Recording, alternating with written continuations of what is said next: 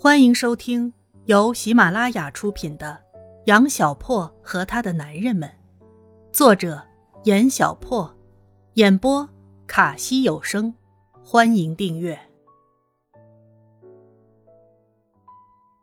好吧，那么如此说，剩下的那两个进入总部的人就是你跟宋亚洲了。本来是这样的，不过如果你加入进来，就不会了。秦雅然又是嫣然一笑，不明白。我仍然处在一片混沌之中。本来我是完全料想不到你会自动出局的。如果你不出局，那么竞争就会激烈起来，苏一博的警戒心自然也就不会放下，事情就不一定会如何发展了。你这么说，好像是我的退出害了苏鹏似的。哼，你这么说似乎也有道理。嘿，那么现在我还能做什么？我这里有宋亚洲跟那个陷害苏鹏的客户吃饭的照片，还有那个客户现在的躲避地址，还有那个客户在苏鹏跳楼之后打给宋亚洲的电话录音。这些资料足以给宋亚洲带来灭顶之灾，也可以给苏鹏洗刷不白之冤。你你怎么？这下又轮到我吃惊了。别忘了我的身份，陈英奎做的任何事情没有我不知道的。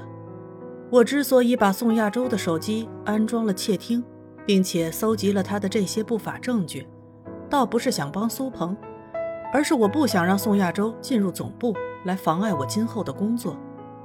陈英奎身边的狗已经够多了。你难道想？我指着秦雅然，却完全说不出话来，因为我想要说的话实在是太多了。不错，我进入总部的原因就是要找陈英奎报仇。这又是何苦？他好歹也是你继父啊！他是在害死我爸爸之后才成为我的继父的。他以为他那晚派人开车撞死我爸的丑事我没看见。他决然不会想到，我那晚会被打雷的声音吓得睡不着觉，打着伞跑到楼下等值夜班的爸爸回来。就在离我家附近的站牌那里，就在那个我爸每天下车的地方，我眼睁睁地看着我爸被一辆飞奔而来的货车撞飞。大雨洗刷了所有的罪证，我爸就那么不明不白地含冤而逝。而那个撞死我爸爸的凶手，还在我妈跟陈英奎的婚礼上。大摇大摆的前来贺喜。秦雅然起身跑去了洗手间。她长期以来过于刻意的压抑自己的情感，使得她完全不想在我面前流露出任何一丝的反常情绪。我颓然的倒在椅子上，当年跟陈思思在学校天台喝酒的场景再次浮上心头。陈思思的哭诉依然清晰如昨，怎么她们姐妹俩的遭遇？竟然都是如此的凄惨不堪，就跟中了轮回诅咒一般。大约十分钟之后，秦雅然走了回来，脸上再次恢复到以往的冷若冰霜。我想我说的已经够清楚了，你如果愿意跟我合作，我明天就把宋亚洲的资料派人交到警察局进行举报，这样苏鹏停职查看的处罚就可以解除。而且他的老爸没准儿也能官复原职了。你就说我需要做什么吧。宋亚洲一落难，进总部的名额就会又空出一个，你去找董事长把你提上去补缺。我之前是自动放弃的进入总部，现在又出尔反尔的求着要再进去，这么不要脸的事儿，董事长一定会直接把我踢出 DG 的。换成别人或许会。但是你就一定不会。别这么夸我。